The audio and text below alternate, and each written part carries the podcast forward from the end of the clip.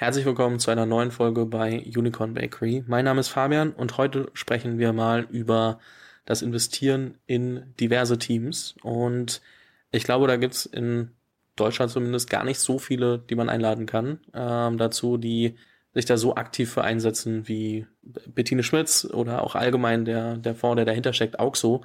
Vielleicht äh, kennt der oder die eine äh, oder andere den, den Namen Auxo noch.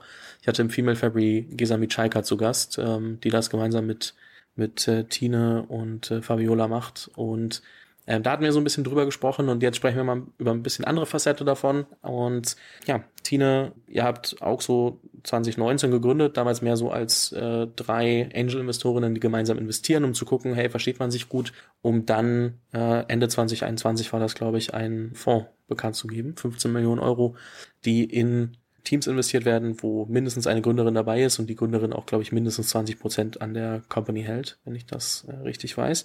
Und darüber müssen wir uns ein bisschen unterhalten. Ich bin äh, sehr gespannt. Schön, dass du hier bist. Sehr schön, freut mich. Die heutige Folge wird präsentiert von Penta. Während einer Gründung sollte es eigentlich nur darum gehen, sich um die Lösung eines Problems und den Aufbau einer funktionierenden Firma zu kümmern. Ehrlicherweise spielen einige Themen in Deutschland oft nicht mit. Unter anderem Banking. Penta hingegen ist deine digitale Banking-Lösung fürs Geschäftskonto. Dein Konto mit deutscher IBAN kannst du digital und ohne Papierkram in nur 48 Stunden eröffnen.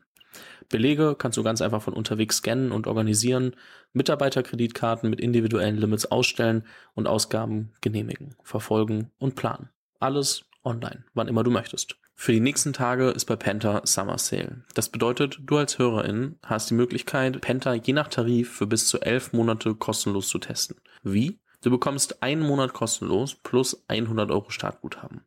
Geh dafür einfach auf die Seite getpenta.com slash unicornbakery und gib den Promocode unicorn100 im Anmeldeprozess ein. Den Link zur Seite und alle Infos findest du natürlich auch nochmal in den Shownotes. Man kommt gerade nicht drum rum. Ich meine, wir nehmen jetzt hier, ich weiß gar nicht, was das aktuelle Datum ist, 21. 6. Irgendwie sowas, ja. Ich glaube 21.06. auf. So die Marktlage etwas äh, verunsichert, äh, etwas angespannt. Wie ist die aktuelle Zeit für euch als äh, sowohl wahrscheinlich als aus der Fondsperspektive und aus der, aber auch wie wie nimmst du es aktuell wahr? Ja, also aus der Fondsperspektive, was hat sich geändert, sage ich mal, in den letzten zwei Monaten? Klar, es ist ein bisschen weniger Aufregung, wie schnell wir jetzt und wie groß wir den nächsten Fonds machen können. Wir stellen uns halt darauf ein, dass es vielleicht ein bisschen länger dauert, aber we're in for the long game. Also dann dauert es halt ein bisschen länger. Vielleicht ist es ein bisschen kleiner. Also wir sind da ganz gelassen. Ähm, das andere ist natürlich, die tägliche Arbeit hat sich verändert, weil es ganz stark jetzt um diese Downturn-Szenarios geht. Wie können wir wirklich mit den Gründern selber auch reden? Ist auch viel Händchen halten. Ähm, in, in ruppigen Zeiten, ne? Ähm, aber auch natürlich, was ist eigentlich vernünftig jetzt, wie, zu, wie sollte man jetzt agieren im Markt? Ähm, und da machen wir auch wirklich viel. Wir haben viel jetzt diese, diese unterschiedlichen Szenarien, gehen wir mit den Gründern durch. Das Schöne ist bei uns beim, beim Portfolio, wir haben ja gerade erst angefangen zu investieren. Das, und wir investieren ja sehr, sehr frühphasig. Das heißt, die meisten unserer Firmen haben jetzt keinen riesen Kostenoverhead, den man äh, jetzt zusammenstreichen müsste. Da ist noch so wenig Kosten, dass man es eigentlich ziemlich gut strecken kann. Es gibt jetzt ein, zwei, die haben jetzt in der Tat gesagt, wir heiern langsamer oder hier die ein, zwei Personen, mit denen sind wir eh nicht super glücklich, die lassen wir vielleicht gehen. Da ist man jetzt schneller und radikaler. Ähm, aber grundsätzlich ist da, da unsere Firmen so früh dran sind, ist es jetzt nicht so der Beinbruch wie bei, wenn du eine riesen Kostenbasis hast und gehofft hast, die nächste Runde auf eine 100 Millionen Bewertung mit kaum Umsatz zu raisen. Also in der Situation sind unsere Firmen zum Glück nicht. Ähm, was für uns als Fonds allerdings nochmal relevant ist, ist, dass ähm, wir jetzt im nächsten Fundraising ähm, nicht so schnell diese großen ähm, Uprounds haben werden, wie es andere Fonds, die jetzt vielleicht schon ein halbes Jahr früher am Start waren, jetzt schon ein paar schöne Uprounds drin hatten im Portfolio. Das können wir jetzt noch nicht. Das ist ein kleiner Nachteil, den wir jetzt haben, aber es ist, wie es ist. Alle verstehen, was los ist und ich würde hoffen, dass das auch für unser nächstes Fundraising dann verstanden wird. Wobei ja auch ehrlicherweise viele dieser Uprounds auch tendenziell noch Probleme bekommen könnten. Ne? Also Absolut. wir sehen aktuell viel, einige oder aber wir sehen gar nicht so viele große Runden, die gerade irgendwie korrigiert werden, weil die alle versuchen halt keine Runden zu machen. Aber ich sag mal, wer sich so ein bisschen informiert, was so über Klarna zumindest gesprochen wird, davon sind jetzt Also nichts, nichts bestätigt, nichts final durch, aber da ist irgendwie im Gespräch, dass auf ungefähr 70 Prozent unter des letzten Marktwerts eine neue Runde gemacht werden soll. Das ist schon als äh, ehemals größte Firma in äh, oder größtes Startup in Europa ist das halt einfach eine Ansage. Und wenn dann die Portfolios nachkorrigiert werden, dann werden natürlich auch die Investoren in Fonds irgendwie noch mal ein bisschen skeptischer. Was ja, genau. Und deswegen betrifft. sind wir ja relativ gelassen, weil wir sagen, wir hatten sowas noch nicht. Es dauert halt alles jetzt ein bisschen länger. Man muss ein bisschen längeren Atem haben, gelassen sein. Aber ich meine, ich bin auch mittlerweile so alt. Ich weiß, nach der schlechten Zeit kommt die gute Zeit und äh, auf die können wir uns dann freuen und unsere sind hoffentlich so früh dran und von so hoher Qualität, dass sie einfach dann direkt in die nächste Zeit, in die gute Zeit rüberfliegen.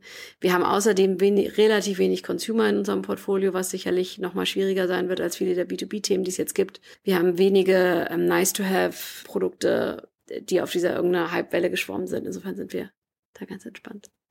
Wie wählt ihr eure Deals aus? Also klar, wir haben gesagt, äh, das klare Kriterium, eine Gründerin muss mindestens dabei sein und mindestens 20 Prozent an der Company halten. Aber wenn du sagst, wir haben viele der Hype-Themen oder viele Consumer-Themen gar nicht mitgemacht, was sind für euch am Ende spannende Deals? Das kommt total drauf an, ne? Aber was für uns ist, ist wirklich eine, ein, Gesamtbild. Ne? Also ähm, natürlich wie alle, also wir, wir erfinden da kein Rad neu, ne? Also es, letztendlich wählen alle nach Team, Markt, Product Market Fit, Timing, wie man es auch immer nennen möchte. Ja, es ist letztendlich haben wir keine Kriterien als irgendwer anders. Wir haben als das feste Kriterium, dass eine Frau dabei sein muss. Ähm, und eigentlich ist es auch meistens ein Female Leadership und nicht nur irgendeine Frau, die 20 Prozent hält. Das schon, sind schon sehr weibliche Firmen, in die wir investieren. Ähm, und dann haben wir natürlich die Sachen, die wir richtig spannend finden und die wir richtig toll finden. Und das ist auch noch ein bisschen Legacy von dem, was wir in unseren Angel Investments gemacht haben. Wir mögen Sachen, die potenziell einen ganz sehr soliden Cashflow haben werden. Wir mögen auch die Sachen, die man nicht denken würde, die die Frauen mögen. Also wir mögen sehr gerne die drögen Sachen, die B2B-Sachen. Ähm, ich bin eine Frau, aber ich habe Mathe studiert. Äh, die Gesa ist sehr kommunikativ und äh, sie hat aber für früher Beratung in der Chemie gemacht. Ja, also wir sind da schon eigentlich eher auf den. Wir finden eigentlich sehr diese langweiligen ähm, altmodischen Themen ganz schön und sehen da auch sehr, sehr starke Gründerinnen. Ja, es klang nur so ein bisschen, als ob das so dann irgendwie in B2B und Impact-Richtung geht und ich, man muss das ja dann immer so ein bisschen auflösen für jeden oder jede. Genau, ich kann da vielleicht ja noch mal ein bisschen Legacy zu erzählen. Also wir haben damals mit den Angel Investments, als wir die Angel Investments angefangen haben, zu dritt, also das hatte vielleicht Gesa auch schon erzählt, ähm, wir haben ja zu dritt diese Phase angefangen, wo wir Angel Investments gemacht haben, immer mit dem Blick, wir wollen mal einen Fonds machen oder das prüfen, ob wir zusammen einen Fonds machen wollen. So als persönliche Idee war da eigentlich immer so und hatten auch, haben auch noch andere Sachen gemacht und irgendwelche Fragenkatalog gestellt, was man da so macht. Ikea-Chef, äh, Ikea-Regal gebaut und so. Und, ähm, und da sind wir ziemlich schnell auf eine These gekommen, dass es letztendlich drei, drei ähm, Sachen gibt, die wir gut finden. Das eine ist ähm, Gründerin, das andere ist Healthy Cashflows und das dritte ist was Sinnvolles, ja. Und wir haben, sind halt jetzt mit dem Fonds auf das Frauenthema gegangen, auch weil wir da auch Product Market Fit haben. Ja, es war ganz klar, da, da können wir super einen Fonds drum bauen jetzt. Ähm, aber die anderen Themen sind uns auch total wichtig und das sind die Sachen, die wir letztendlich immer rote Backen kriegen, wenn, also wenn alles drei stimmt, dann kriegen wir richtig rote Backen. Und, ähm, und das ist auch von uns ein ganz starkes Mantra. Das ist, wir müssen die Sachen halt richtig geil finden, ja. Und, ähm, und wir verstehen mittlerweile, was wir richtig gut finden. Und, ähm, und auch immer, werden auch immer schneller darin, das zu verstehen. Das ist, glaube ich, auch super wichtig. Ne? Also die Frage ist ja immer, was bringst du mit an den Tisch, was ein anderer Fonds vielleicht auch nicht kann, weil irgendwie musst du dich differenzieren, dass du nicht nur das. Äh genau, und da gibt's auch eine Natural Selection ne? weil ähm, du bist auf den Themen, die du nicht richtig verstehst, bist du auch einfach langsam. Und wir merken das auch an unserer eigenen Arbeit, dass wenn wir was nicht richtig, richtig toll finden und uns nicht catcht, dann sind wir auch nicht schnell genug da drauf. Ist auch spannend, ne? Das würden viele nicht zugeben, dass das so ist, aber. Ja, es ähm, geben ganz viele, das, ganz viele Sachen das, nicht zu. Wir äh, geben alles zu. Deswegen ähm, spricht man es dann immer mal wieder an. Ja. Und mal kriegt man mehr aus den Leuten raus, mal weniger. Ja. Äh, aber ja, es ist ja oft so, dass es gibt ja auch viele gute Modelle, die ja offensichtlich jemand anders gut findet, nur man selber halt nicht. Und äh, man gesteht sich aber oft nicht ein, weil VCs natürlich immer gerne den Fuß in der Tür behalten würden, falls es dann doch mal irgendwie ähm, noch einen Tick schneller wächst, als sie sich vorstellen. Genau, und das ist auch eine Sache, die wirklich, aber die ist auch schwer, ne? Das ist auch kompliziert, weil du hast immer was, was du an den Themen, also es gibt so viele Themen, die findet man halt zu 80 Prozent toll, aber die 20, letzten 20 Prozent fehlen noch so. Und da finde ich eigentlich immer das Faire zu machen, den Gründern da ganz klar zu kommunizieren. Ich sag dir, was mich, wo ich das Störgefühl habe und warum wir es nicht machen. Und das ist auch dann oft eine Basis für eine gute Zusammenarbeit in der Zukunft, ne? Weil du hast ja die Gründer, die, die du läufst denen ja nicht nur einmal im Leben über den Weg. Gerade wenn du irgendwie sagst, bist irgendwie Long Game, wir wollen irgendwie die nächsten 15 Jahre Fonds machen, dann äh, der Gründer kommt zweimal. Und meistens sind sie das nächste Mal besser. Und deswegen ähm, ist es da immer total wert, ehrlich zu sein und wenn man eine Absage gibt, versuchen zu sagen, warum, ne? Und, und auch so spezifisch wie möglich zu sein. Ist nicht immer möglich, weil man hat auch nur 24 Stunden am Tag, aber ähm, wir versuchen das zumindest. Mhm. Und Entschuldigung bei irgendwem, bei dem wir es nicht gemacht haben. Jetzt hätte ihr schon mal einen Schritt weiter als viele VCs, wo dann immer ist, ja, passt noch nicht, ja, passt noch nicht, ja, passt noch nicht. Es ja, ist, wir versuchen äh, einen Schritt weiter zu gehen. Ist auch gefährlich, weil dann fangen die oft an mit Debatte und du sagst, nee, ich habe jetzt abgesagt, ne, bitte jetzt auch Ruhe.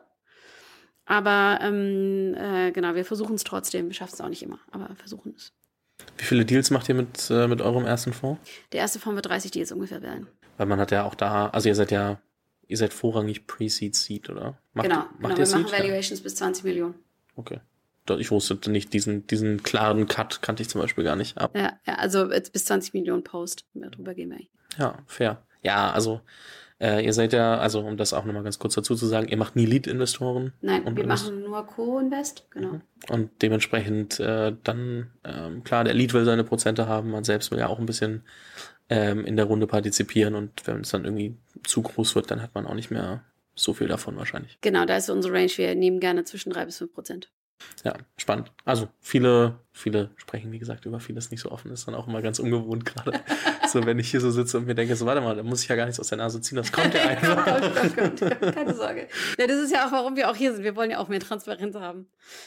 So, jetzt äh, ist natürlich irgendwie so eine Frage von, von vielen da draußen, die sich das VC-Game erstmal recht rational anschauen, was es ja auch ist. Also äh, am Ende VC, also ich glaube, der, der Investor selbst und die Partner, die den vorraisen, haben, glaube ich, oft oder des Öfteren nicht nur das Gefühl von, ah, ich investiere jetzt einfach Geld von A nach B, nur um es zu vermehren, sondern auch schon das Gefühl, man kann damit was bewegen. Wenn man sich das aber von außen anschaut, dann hat man immer so diese rationale Ebene, haben die jetzt, äh, welchen Return haben die jetzt am Ende gebracht? Haben die ein 3x mhm. gemacht? Haben sie kein 3x gemacht? Haben sie ein 5x gemacht? Wie auch immer. Mhm.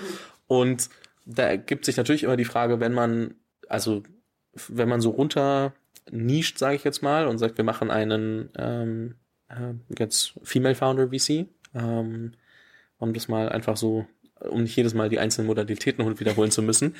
Ähm, Möchtest du mich fragen, ob wir wirklich schon Performance haben auf den Frauen? Ja, die Frage ist, ob es grundsätzlich, ähm, also ob das dann gen ein genauso guter Investment Case ist wie einen, einen äh, agnostischen We will only know in the end. Es ist, als ob du fragst, ist es eine gute Idee, in äh, MedTech zu investieren. Ne? Also es ist letztendlich, es geht ja nicht immer nur darum, ist der, also wir glauben fest daran, dass ähm, Gründerinnen attraktiver Markt sind, weil es gibt sehr viele Datenpunkte, die gute Anhaltspunkte dafür geben, dass diverse Teams oder auch weiblich geführte Teams gut performen. Gibt es anständige Daten für, keine perfekten, ja. Also ich bin Mathematikerin, äh, es sind absolut keine perfekten Daten. Aber es gibt schöne Indikationen, ja, sagen wir mal so. Und dann ist es letztendlich kriegsentscheidend für, ein, für einen Fonds, ob du Zugang hast.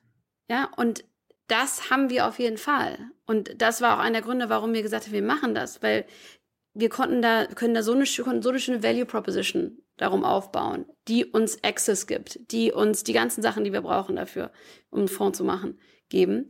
Das ist, ähm, wir haben einen Markt, den wir vielversprechend finden, also eine Nische, die wir vielversprechend finden, und wir haben einen super Access durch diese Nische. Und das war letztendlich für uns der Grund zu sagen, hey, da können wir dran glauben, da können andere Investoren dran glauben, die uns ihr Geld geben. Ähm, und das war praktisch der Grund, da, da drauf zu setzen und nicht nur, der Markt wird sich so und so entwickeln. Aber klar, ich hoffe, dass die nächsten Unicorns weiblich sein werden.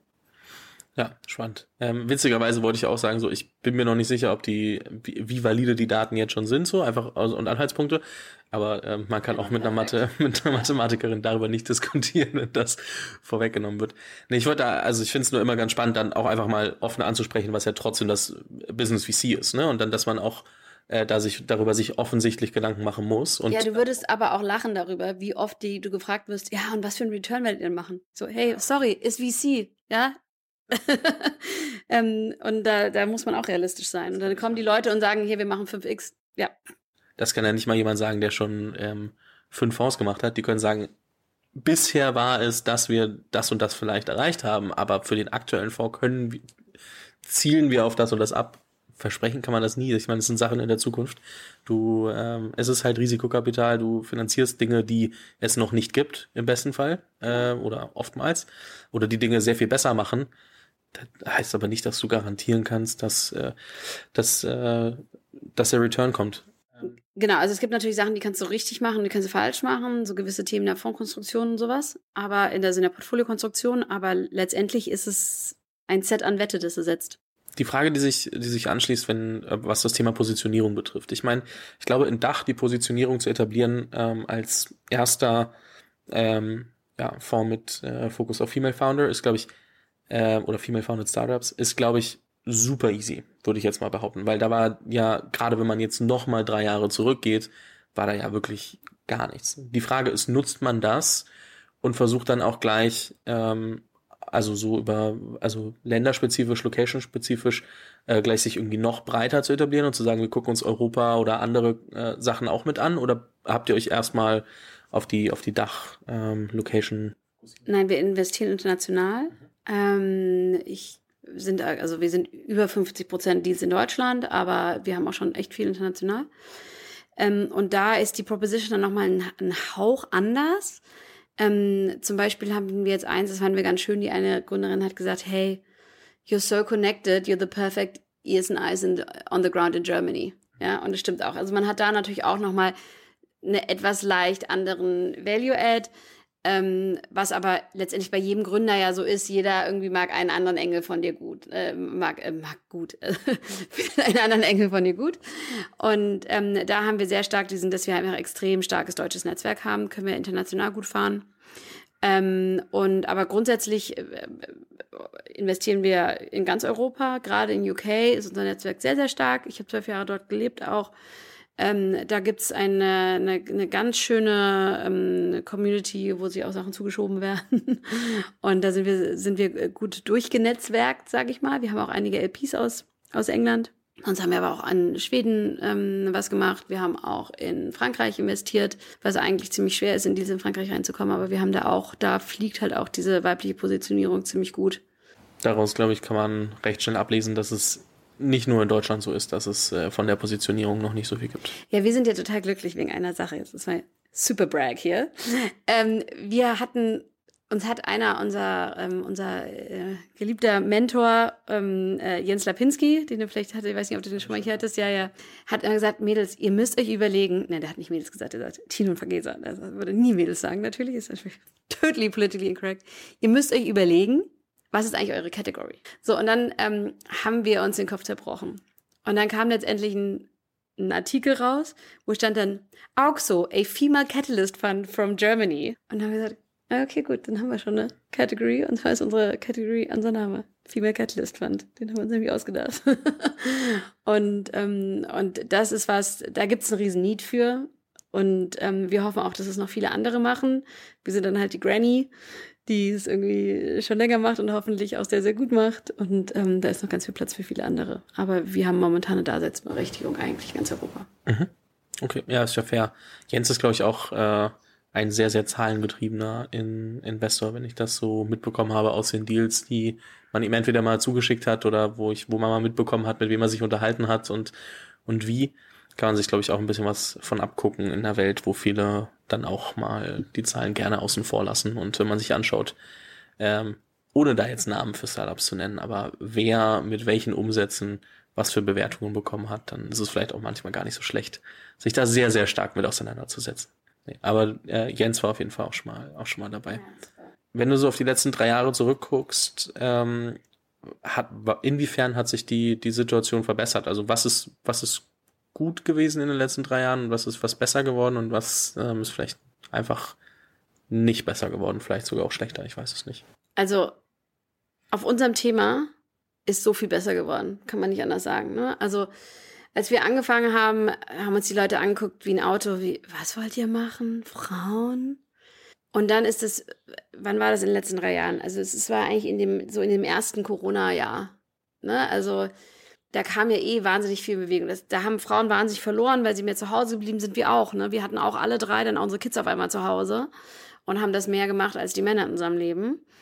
Ähm, aber es kam trotzdem wahnsinnig viel mehr Awareness wegen Me Too, kam ja, es war alles gleichzeitig, ne? Black Lives Matter, alle diese wegen, kam ja alles gleichzeitig und sagen, wow, systematische Nicht-Gleichberechtigung ist einfach, it's, it's not cool. Und dann kamen auch die ganzen Zahlen raus. Als wir angefangen haben vor drei Jahren, gab es keine guten Zahlen über Performance von Gründerinnen. Ja, und ich habe immer gesagt, wir brauchen Zahlen. Es gibt jetzt endlich ganz anständige Zahlen. Es werden immer mehr Zahlen. Es gibt immer mehr Beispiele von den Unicorns, die, die, die weiblich gegründet wurden, die auch echt toll sind. Und ähm, deswegen, da hat sich einfach enorm viel getan. Und aber die Stimmung im Markt ist halt gekippt von oh, dieses Feminismus-Thema zu, oh, da müssen wir echt was reparieren und super schwer zu machen, gerade auf Partnerebene, weil Partner einzustellen für Fonds ist wahnsinnig schwierig. Ja, nicht nur, weil sie sich teilweise blöd anstellen, die Frauen zu finden, aber auch, weil es einfach rechtlich schwierig ist und auch so wie Fonds gebaut sind, ist es einfach total schwierig, später als Partner anzukommen. Als Founding-Partner hast du eigentlich immer sehr gewonnen im Vergleich zu späteren, wie es auch bei Gründern ist. Und ähm, deswegen, aber da hat sich wahnsinnig viel getan und viele bemühen sich und ähm, alle sehen, dass es total wichtig ist, weiblicher zu sein auf jeder Ebene. Ähm, und, ähm, und wir hoffen, dass langfristig einfach, was wir als Weiblichkeit empfinden, auch im Leadership einfach viel akzeptierter sein wird in der, in der VC-Welt. Und da geht ja auch schon sehr viel hin. Also es wird ja viel mehr auf Founder Health geachtet. Ähm, das ist jetzt ja, aber viel mehr so gearbeitet, wie wir es gerne machen würden. Wir sagen, hey, wir müssen halt auch mehr, noch mehr auf die Menschen gucken ähm, und gucken, dass da auch alle reinpassen und nicht nur die, die gleich aussehen wie die gleichen fünf Handeln, die bei einer gewissen Internetschmiede vor 15 Jahren angefangen haben. Ja gut, das äh, ist auch noch so eine kleine, kleine Mafia für sich, sage ich. Ja, und es war eine sehr männliche Mafia. Ne? Das sagt man, ich glaube, das ist wirklich einer der Gründe, warum wir in Deutschland so weit zurück sind, ist, dass das eine extrem männliche Mafia war müsste man sich mal anschauen, warum, ne? Also ich meine, die haben unheimlich viel bei der WHU rausgeheiert. Keine Ahnung, wie damals das, das Studentenverhältnis bei der, bei der WHU war, aber ich kann mir vorstellen, dass gerade dann auch dieses Risiko mitzunehmen oder zu tragen, wahrscheinlich damals auch irgendwie dieses Profil an Mensch einfach deutlich mehr Lust drauf hatte und äh, sich das dann aber auch, dadurch, dass es so ein kleiner Kreis war, in dem man nicht einfach reingekommen ist und der nicht einfach mal darüber gesprochen hat, was so passiert in einem Startup, das halt auch sehr lange gedauert hat, bis das irgendwie bei anderen angekommen ist, dass das eine ganz, ganz spannende Welt sein kann. Ist schon, aber super schwer nachzuverfolgen. Ich meine, ja. ich war da, keine Ahnung, vor 15 Jahren war ich, äh, war ich 10. Da habe ich darüber auf jeden Fall noch nicht drüber nachgedacht.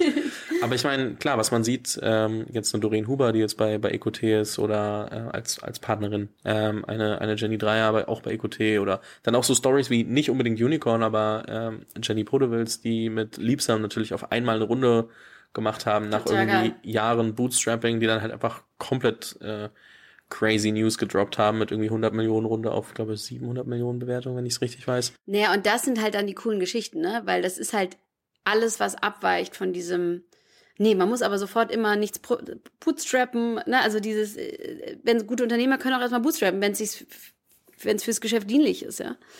Und ähm, aber äh, gerade hier sind wir immer sehr Sachen irgendwie nach Schema X machen. Und deswegen sind so eine Geschichten total geil. Ja, und das auch hilft, glaube ich. Ja, hilft, hilft sehr. Ähm, ich meine, meine These war ja offensichtlich Anfang des Jahres, wenn wir mehr weibliche Gründerinnen als Vorbilder haben, dann ähm, kommen mehr und mehr, also werden mehr und mehr Frauen auch gründen. Dein, also eure These, wenn ich jetzt so ein paar Interviews gehört habe, ist, wenn wir mehr Investorinnen haben, werden wir auch mehr Gründerinnen haben. Mhm. Ähm, ich meine, spielt in irgendeiner Form spielt das zusammen, aber trotzdem fand ich das ganz witzig, nur das mal mal mal aufzu. Ich habe so ein bisschen von einer anderen Perspektive, glaube ich, betrachtet, weil ich versucht habe, Gründerinnen immer mehr ins ins, ins Spotlight Spotlight zu zu setzen, dass man dann auch irgendwie davon überhaupt mitbekommen, dass man sieht, okay, es gibt mehr als nur drei, vier, fünf Gründerinnen in, in Deutschland, die immer für jeden Artikel irgendwie als Beispiel ja. genommen werden.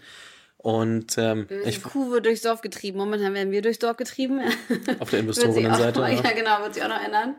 Aber genau, ich, es ist ein Zusammenspiel. Ja. Das sind die Gründerinnen, die Vorbilder, die Investorinnen.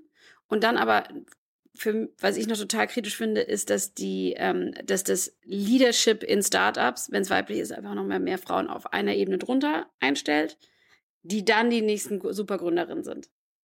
Ja, das stimmt. Ich meine, am Ende, wir sehen es in vielen Startups, äh, wer dann irgendwie mal länger dabei war, der gründet auch mit einer höheren Wahrscheinlichkeit, weil hat er schon viel miterlebt.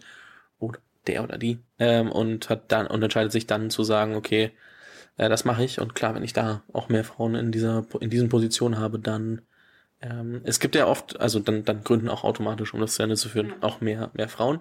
Was ja sonst oft irgendwie diskutiert wird, ist also ein anderes Thema, aber Frauen in MINT-Berufen, so mhm. genauso wie wir Frauen in MINT-Berufen irgendwie oder oder auch in MINT-Studiengängen, äh, damit fängt es ja meistens an, immer wieder als Thema haben, ist es ja wahrscheinlich dann genauso, Frauen in solchen Positionen zu haben. Es ist ja, die sind ja nicht gegenseitig bedingt, also du musst nicht äh, einen MINT-Studiengang gemacht haben, um im Startup in einer gewissen Position zu landen, aber trotzdem hast du auch genau da irgendwie so ein, so ein gewisses Shortcoming, würde ich jetzt mal sagen. Liegt es nur am Einstellen? Liegt es an, an äh, also wie, wie würdest du sagen, finden wir da, ähm, also kriegen wir das mehr hin? Ist das mehr über Female Leadership und darüber mehr, mehr einstellen oder? Mehr Mint?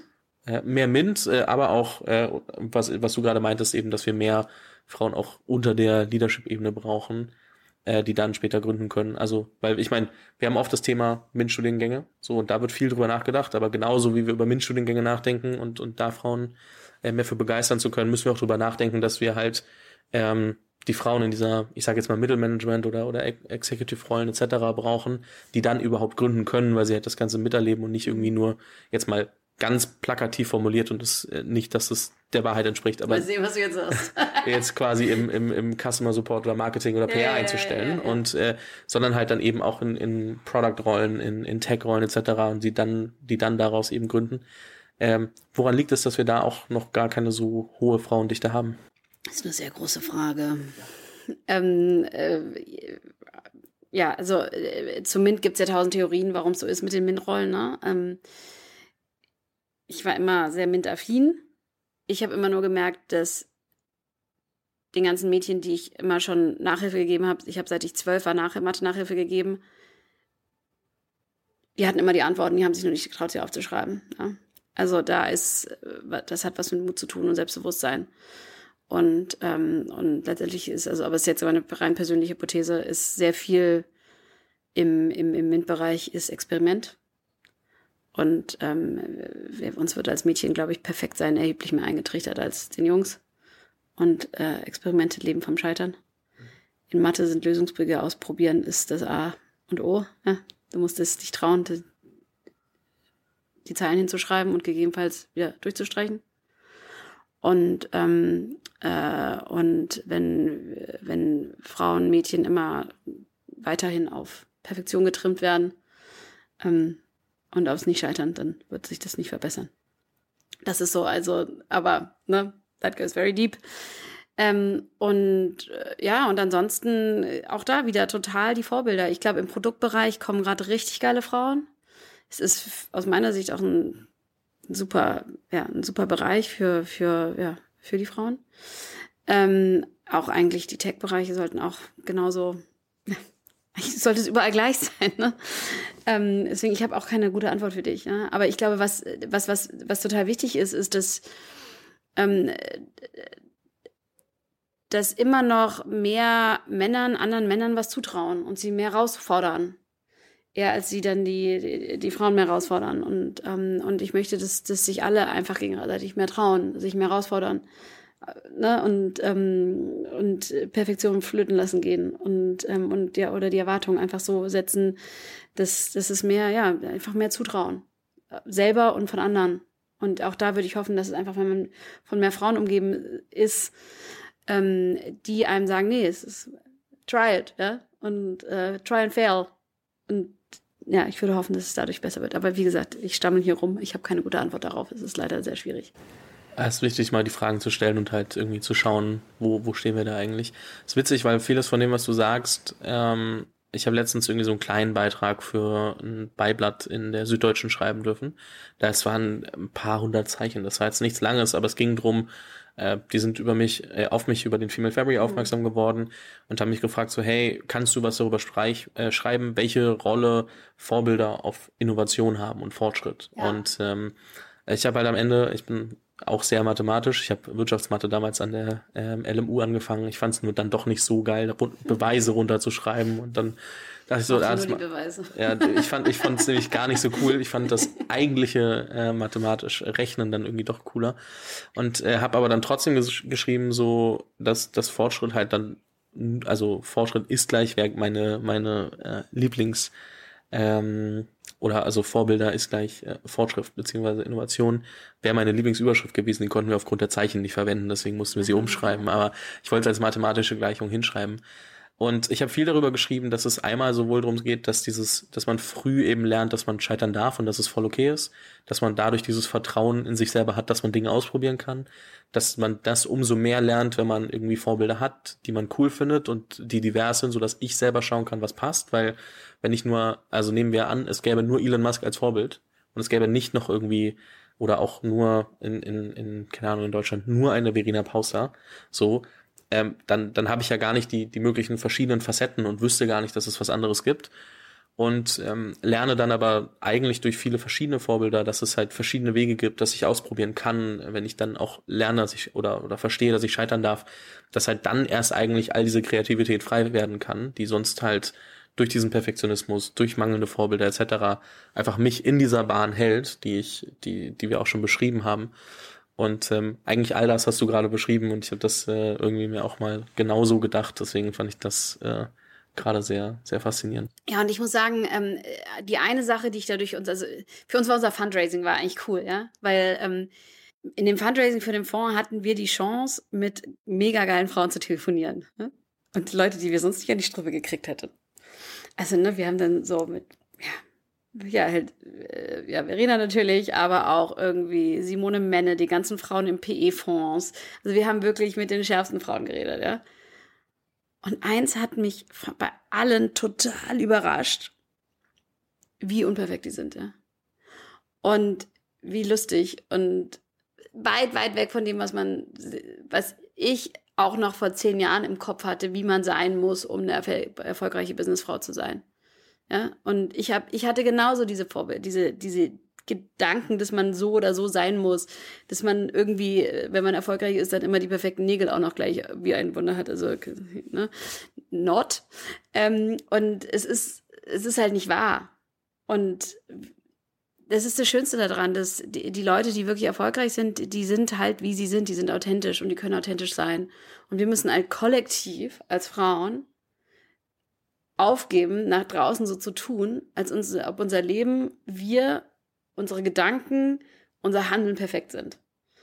Weil it's just simply not true. Ja, und wenn man versucht, dem nachzueifern, dann kommt man überhaupt nicht voran. Und da gibt es richtig coole Vorbilder mittlerweile, auch weltweit. Ne? So eine, ähm, eine schön, meine Lieblingsgeschichte zum Scheitern ist die, die Sarah Blakely, die Spanx-Gründerin, ja, die ja auch irgendwie, ne, wird ja auch sehr durchs Dorf getrieben ist, aber auch eine coole Frau.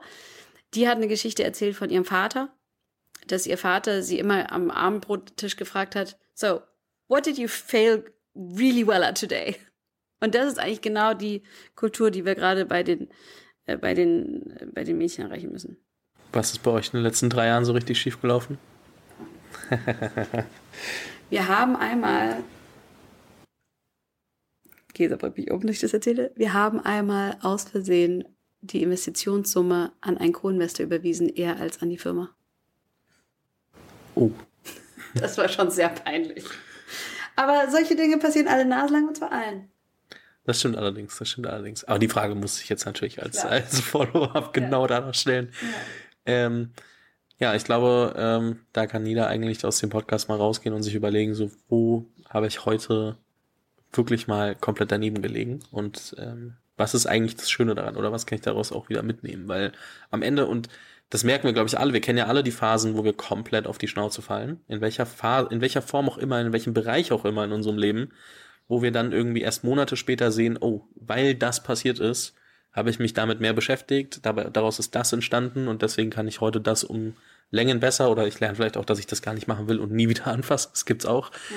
Aber äh, am Ende entsteht ja dieses, dieses wirkliche Wachstum immer da, weil man an irgendwas scheitert und das Gefühl hat, okay, ich muss mir das nochmal genauer überlegen, wie ich das am besten meistern kann.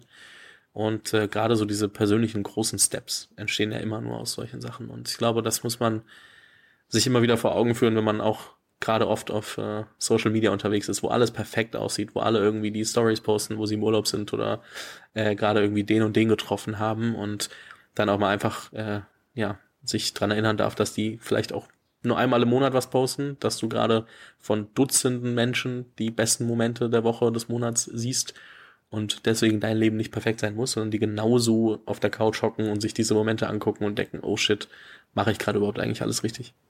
Total, total. Und ähm, das ist aber auch die Schönheit, ne? Also das ist, das ist sehr das Lebendige letztendlich dann auch an allem. Und das, genau was du sagst, ne? Es, ist, es geht letztendlich ja darum, um eine Einstellung im Leben, dass du für immer lernst. Und auch gute Gründer müssen für immer lernen, gute Investoren müssen für immer lernen. Und, ähm, und das tust du am besten, indem du auch mal richtig schön hinfällst. Ich wollte gerade eigentlich fragen, was du Gründern und Gründerinnen so mit auf den Weg geben würdest, aber ich würde das, ich würde das tatsächlich einfach so stehen lassen. Ja, sich vor allem richtig traut, auf die Fresse zu fallen. Aber es immer mit, mit äh, guter, ähm, guten Werten und Ethik und ähm, verantwortungsvoll zu tun. Aber richtig schön trotzdem hinfallen. Das lassen wir so stehen. Ähm, Tine, vielen lieben Dank dir an alle, äh, die sich angesprochen fühlen für ähm, und als potenzieller Investment Case in Frage kommen. Ihr wisst, glaube ich, äh, ganz genau, wo ihr euch melden müsst. Ansonsten genau. gibt's noch das äh, Interview mit Gesa und ähm, äh, Tine hostet auch regelmäßig den Female Business Angel Podcast und äh, den verlinke ich natürlich nochmal in der Beschreibung, falls ihr noch ein bisschen andere Perspektive und andere Leute kennenlernen wollt, Investorinnen, die ihr auch vielleicht ansprechen könnt ähm, dann seid ihr da, glaube ich, gut aufgehoben. Und an der Absolut. Stelle vielen lieben Dank dir. Ich habe mich sehr gefreut und bis bald mal. Vielen Dank fürs Zuhören. Falls dir diese Folge gefallen hat, dann musst du auf jeden Fall mal den Unicorn Bakery WhatsApp Newsletter auschecken. Dort bekommst du ein bis zweimal die Woche von mir äh, entweder eine persönliche Sprachnotiz oder eine Content-Empfehlung, Blogpost, Video etc. für Dinge, die du als Gründer unbedingt wissen, lesen, hören musst. Am einfachsten ist es, du klickst auf den Link in der Beschreibung und meldest dich an. Ansonsten kannst du auch auf jungthemapodcast.com slash newsletter gehen.